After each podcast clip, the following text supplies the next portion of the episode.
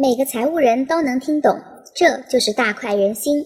大家好，我是彤彤，今天我想跟大家聊一聊我们会计工作中打交道最多的东东，那就是发票。有的朋友是不是听到就想吐啊？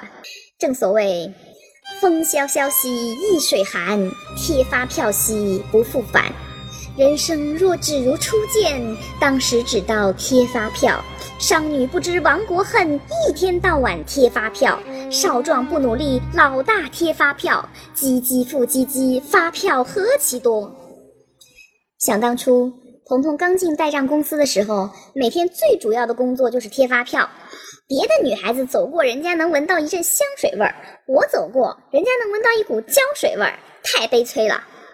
其实，不管是去代账公司工作，还是进国企也好，私企也罢，我认为发票的知识还是很有必要做一下岗前培训的。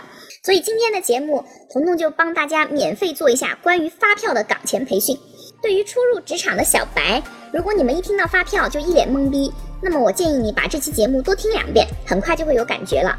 发票有很多种类型和分类方式，如果按监管的模式，可以分为传统发票、税控机打发票。网络发票和电子发票，传统发票是什么呢？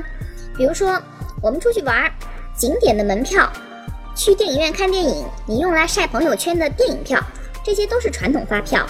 这里边的涉税信息呢，是以纸质发票上体现的数字为准，可能是用工具剪口的，也可能是事先印好的。这种发票上的金额还有其他信息，需要人工去汇总传递。这种情况其实很普遍。毕竟生活中的场景不可能所到之处都有联网电脑和税控机，你包括有的朋友过年回家坐长途汽车的那个车票，你开车出停车场门口大爷撕给你的发票都属于这种。第二种也是我们工作中接触非常多的税控机打发票，税控机打发票依然是以纸质为载体。但是发票金额等涉税信息呢，是用专用的软硬件打印，再通过加密税控装置来汇总传递的。常见的税控机就是金税盘和税控盘这两种，它能开出的发票呢，就主要有增值税专用发票、增值税普通发票，还有机动车销售统一发票。那么我们经常接触到的呢，是增值税的专票和增值税的普票。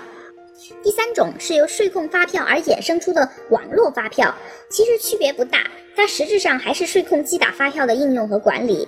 不过网络发票有个好处，就是可以省下买税控机的钱。不过网络发票的限制也比较多，一个季度开票额不能超过九万，不太适合开票量大的企业。如果公司的开票额达不到起征点，就可以一直用网络发票；一旦达到起征点，那就必须要买税控机了。买了税控机以后呢？发票可以领了开，开完再领，没有太多的限制。网络发票对于那些开票量很少的企业是个不错的选择，比如美容美发行业。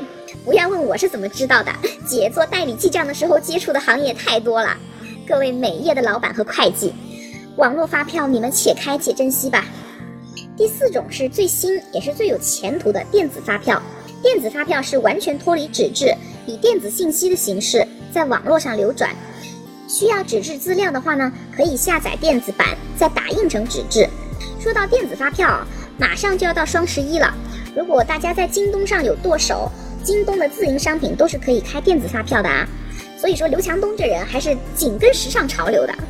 现在电子发票还是个新事物，虽然目前还没有大规模推广，不过电子发票取代纸质发票是迟早的事儿，我们就静观其变吧。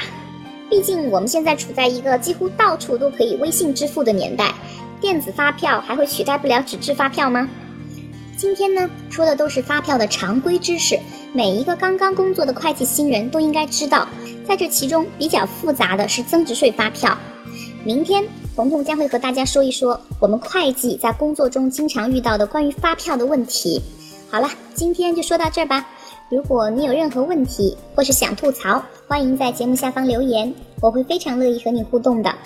如果不想错过每期让你脑洞大开的分享，那就动动小手，赶快订阅吧。我是彤彤，我们明晚八点见，拜拜。